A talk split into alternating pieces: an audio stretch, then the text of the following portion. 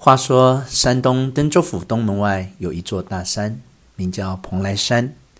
山上有个阁子，名叫蓬莱阁。这阁罩着画栋飞云，珠帘卷雨，十分壮丽。西面看城中人户，烟雨万家；东面看海上波涛，峥嵘千里。所以城中人士往往于下午携樽窃酒，在阁中住宿。准备次日天未明时看海中初日，习以为常。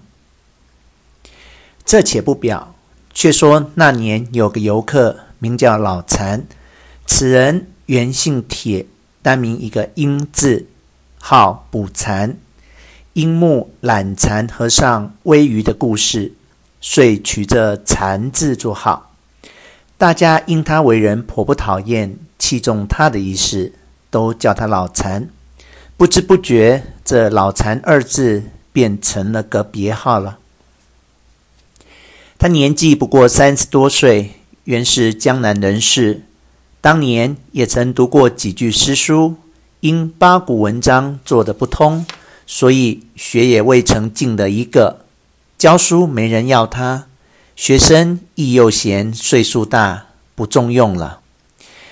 其先他的父亲原也是个三四品的官，因性情迂拙，不会要钱，所以做了二十年时缺，回家仍是卖了袍褂做的盘川。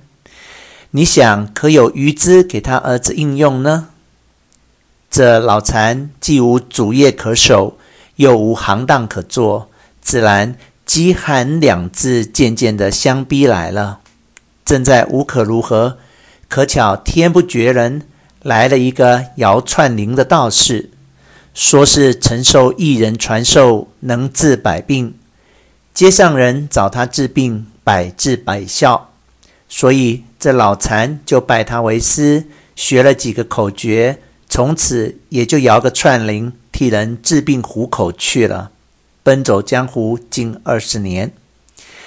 这年。刚刚走到山东古千盛地方，有个大户，姓黄，名叫瑞和，害了一个奇病，浑身溃烂，每年总要溃几个窟窿。今年治好这个，明年别处又溃几个窟窿。经历多年，没有人能治得这病，每发都在夏天，一过秋分就不要紧了。那年春天。刚刚老禅走到此地，黄大户家管事的问他可有法子治这个病。他说：“法子尽有，只是你们未必依我去做。今年权且略施小计，试试我的手段。若要此病永远不发，也没有什么难处，只需依照古人方法，那是百发百中的。”别的病是神农皇帝传下来的方法，只有此病是大禹传下来的方法。